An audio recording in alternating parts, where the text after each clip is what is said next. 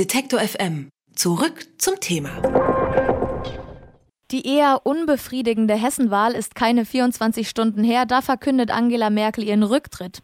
Nicht als Kanzlerin versteht sich, aber als Parteivorsitzende der CDU. Bedeutet ein Abdanken vom Parteivorsitz auch das frühzeitige Ende des Kanzleramts? Wie weit sind die beiden Ämter verknüpft und was bleibt einem eigentlich als Spitzenpolitiker, wenn das Karriereende naht? Über Rücktrittsmöglichkeiten von Politikern und das aktuelle Beispiel unserer Bundeskanzlerin Angela Merkel spreche ich jetzt mit Dr. Gero Neugebauer. Als Politologe und vor allem Parteienforscher kennt er die Zusammenhänge und Bedeutungen solcher Ämter und Schritte. Hallo, Herr Neugebauer. Hallo, Frau Ober. Nach den Ergebnissen der Landtagswahlen in Bayern und Hessen war der Montag sowieso die letzte Chance, den Platz an der Parteispitze freiwillig und selbstbestimmt zu räumen? Ja, das war in der Tat der Abstieg in der Gunst des Publikums äh, für Frau Merkel, hat sich ja schon länger abgezeichnet. Und sie muss auch schon früher gemerkt haben, dass sie die Resonanz nicht findet. Unter anderem hatten früher was heißt bei vorangegangenen Wahlen 40, 50 oder mehr Prozent der Wählerinnen und Wähler der Union immer gesagt, wir wählen die wegen Frau Merkel. Bei der Hessenwahl waren das nur noch 30. Und äh, wenn das sozusagen das i-Tüpfelchen war, dann hat das wohl den Ausschlag gegeben, die Entscheidung jetzt zu verkünden und nicht noch bis zum Parteitag zu verschleppen. Merkel hat den Parteivorsitz ja schon 18 Jahre inne und sagt selbst, der Rücktritt sei ein Wagnis. Was genau meint sie damit? Sie spielt darauf an, dass der Parteivorsitz und die Kanzlerschaft in der Regel bei regierenden Parteien zusammengehören. Bei der SPD gegenwärtig ist äh, die Frau Nahles, also die Vorsitzende, sowohl Fraktionsvorsitzende als auch Parteivorsitzende, sie kopiert das ein bisschen. Das hat damit zu tun, dass äh, eine Kanzlerin, ein Kanzler natürlich immer die Unterstützung der Partei braucht und deren Loyalität und die kann er am besten dadurch haben, dass er Vorsitzende ist. Helmut Kohl hat das sehr deutlich äh, repräsentiert, Frau Merkel auch.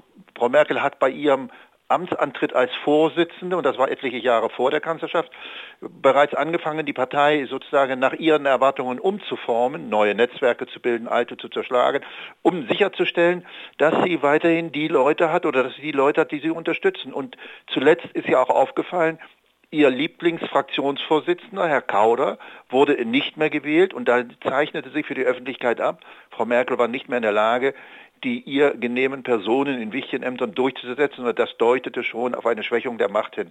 Und dann die Besetzung zweier so starker Ämter, das kann natürlich Rivalitäten hervorrufen. Beispiele zum Beispiel Konrad Adenauer und Ludwig Erhard, Willy Brandt und Helmut Schmidt. Was ist Ihre Meinung dazu? Sollten die beiden Ämter immer von einer Person besetzt sein, weil es einfach stabiler ist? Ja, die Gründe sind äh, einfach.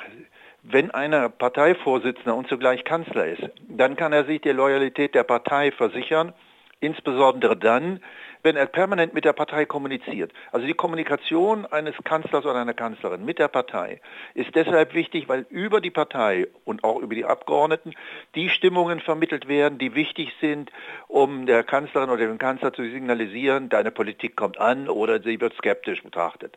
Bei einer Trennung beider Ämter kann es durchaus passieren, dass ein Parteivorsitzender sagt, ich habe hier das Gefühl, dass wir stärker auf dies und jenes achten müssen. Ich kann dir nicht mehr für jeden Punkt die Unterstützung verschaffen, die du möchtest. Und insofern kann bis hin zu der Frage, wann will der alte Kanzler eigentlich bleiben, sich eine Rivalität entwickeln. Und diese Rivalität kann dazu führen, dass die Arbeit der Partei eher als eine Opposition zur Regierungspolitik der Partei wahrgenommen werden kann. Zudem der Kanzler genießt die Medienaufmerksamkeit, weitaus mehr als ein Parteivorsitzender. Und insofern ist es auch günstig, wenn dann der Kanzler oder die Kanzlerin nicht nur als der wahrgenommen wird, der für die Regierung spricht, sondern auch für die Partei. Der Nachteil, die Partei wird zum Instrument des Kanzlers oder der Kanzlerin kann kein Eigenleben mehr entfalten. Entfaltet sie Eigenleben, wird das kritisch betrachtet. Es kommt zu Störungen, zu Demobilisierung und äh, Motivationsschwund. Also äh, es, es treten dann Entwicklungen ein, die die Mobilisierung bei Wahlen zum Beispiel erschweren. Angela Merkel, kann man sagen, hat eine sehr kluge Rückzugsrede gehalten. Sie sagt, sie ist bereit, die Regierungsgeschäfte bis 2021 weiterzuführen. Wird das passieren oder ist vielleicht doch eher Schluss mit dem Kanzleramt? Früher pflegte ich auf solche Fragen zu antworten, ich bin nicht Jesus, auf meiner Hand wächst mhm. kein Kornfeld. Und dann habe ich gedacht, Mark Twain ist besser, der gesagt hat, Prognosen taugen nichts, weil sie ja für die Zukunft sind. Es kommt in der Tat darauf an, wer Parteivorsitzende oder Vorsitzende wird. Frau Merkel hat mit Frau Kamm-Karrenbauer, der gegenwärtigen Generalsekretärin und früheren Ministerpräsidentin des Saarlandes, jemanden installiert in der Partei Anfang des Jahres, der in der Lage ist, sozusagen zumindest die Illusion zu vermitteln, dass sie Bündnisse mit allen in der Partei existierenden Gruppen bilden kann, Interessen ausgleichen kann und dass sie sozusagen den Anspruch erfüllt, der von der Partei ja immer noch erhoben wird, der mit der Realität aber nicht mehr so viel zu tun hat, eine Volkspartei zu sein. Insofern wäre eine Vorsitzende Kram-Karrenbauer auch loyal genug gegenüber der Kanzlerin. Zugleich müsste dann auch gesichert werden, dass äh, ihre Ambitionen, Nachfolgerin von Frau Merkel zu werden, so mit der Kanzlerin selbst abgestimmt wird, dass es keine Kontroversen gibt und dass man sich gegenseitig nicht stört. Das wäre der reibungslose Übergang auch in der Kanzlerschaft. Wenn allerdings ein Kandidat oder eine Kandidatin gewählt wird, die mit dem politischen Kurs von Frau Merkel nicht zufrieden ist, dann ist das einerseits möglicherweise günstig fürs Parteiensystem, weil die Parteien sich dann besser untereinander unterscheiden lassen, aber es ist ungünstiger für die Partei, wenn die dann auf einmal wie vielleicht der eine Kandidat mehr wirtschaftsfreundlich ist, gesagt bekommt, jetzt äh, achten wir mehr auf wirtschaftliche Entwicklung und weniger auf soziale Fragen oder ein anderer sagt, jetzt achten wir mehr auf die konservativen Aspekte der Politik und weniger auf sozusagen die liberalen. Das muss man in der Tat abwarten, das ist schwierig zu sagen. Wenn Frau Kramp-Karrenbauer Vorsitzende wird, dann dürfte Frau Merkel keine Schwierigkeit haben, ihre Legislatur zu beenden. Mhm, also spätestens dann 2021 und dann nach eigenen Aussagen auch komplett aus der Politik raus. Hätte man sich das vielleicht früher überlegen können oder anders gefragt, muss es immer sein, dass man politmüde wird, bevor man geht oder gibt es Möglichkeiten eines langsamen, für alle produktiven und würdevollen Abgangs? Es gibt solche Möglichkeiten. Es gibt Politiker, die das können, die frühzeitig genug sagen, ich will nicht mehr, ich arbeite meinen Nachfolger ein. Auf der Länderebene in der Bundesrepublik haben wir eine, mir fällt immer spontan Herr Scherf ein, aus Bremen, auch Bernhard Vogel, Rheinland-Pfalz, dann Thüringen war so jemand, der deutlich gemacht hat, er bleibt nicht lange. Aber andere sind eher naja, die haben so lange gewartet, bis man sie fast mit den Füßen voran aus dem Amt getragen hat oder dass man in der Partei dann Revolten gegen sie entfachte, die sie dann gezwungen haben zu gehen, weil sie keine Mehrheiten mehr gefunden haben. Es ist sehr unterschiedlich. Äh, sozialdemokratische Politiker traten früher sehr schnell zurück, weil sie sagten, oh, da ist irgendetwas passiert, da bin ich äh, moralisch anrüchig geworden und das möchte ich der Öffentlichkeit und meiner Partei nicht zumuten. Christdemokratische Politiker mussten in der Regel harte Bankskandale oder ähnliche Sachen abwarten, bevor sie raus rausgingen, wenn Sie nach England gucken und da schauen, wann jemand zurücktritt, dann sehen Sie, dass die ja eher mit, durch Ereignisse, die wenig mit ihrer politischen Karriere, sondern mehr mit ihrem privaten Leben zu tun hatten, die sie dann aus den Ämtern befördert hatten. Wenn jemand eine politische Planung für sein Leben macht, dann kann er durchaus sagen, es gibt Momente, wo ich weiß, hier komme ich nicht weiter, ich will was anderes machen. Der gegenwärtige Bundespräsident Frank-Walter Steinmeier ist ein Beispiel dafür.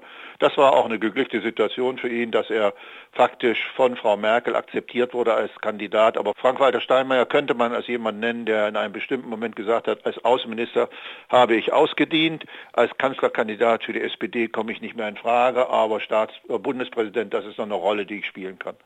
Und dieses abrupte Absetzen oder Aufhören kommt ja auch dadurch zustande, dass äh, Machtpositionen gerade in Deutschland eben lange man das Amt innehaben kann. Das Gegenbeispiel USA.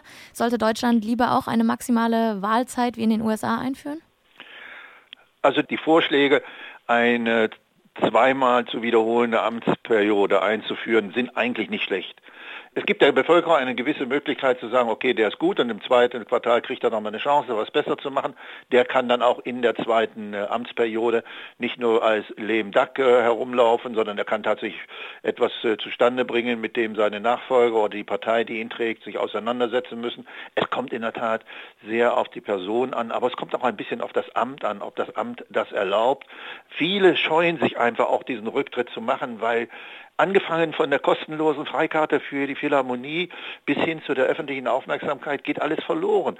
manche sind darauf gar nicht vorbereitet, manche stürzen auch materiell auf Ebenen ab, auf denen sie vorher nie verharrt haben. Also es gibt eine ganze Reihe von insofern privaten Gründen, die Leute veranlassen zu sagen, wir bleiben. Aber Leute, die ein Amt haben, gehabt haben, Reputation erworben haben, keine Angst, sich um ihre materielle Zukunft machen müssen oder auch andere Jobs finden, beispielsweise im Rahmen von internationalen Organisationen oder Stiftungen, die sind eher in der Lage und bereit, dann von ihrem Amt zurückzutreten, weil sie eben nicht ins Leere fallen.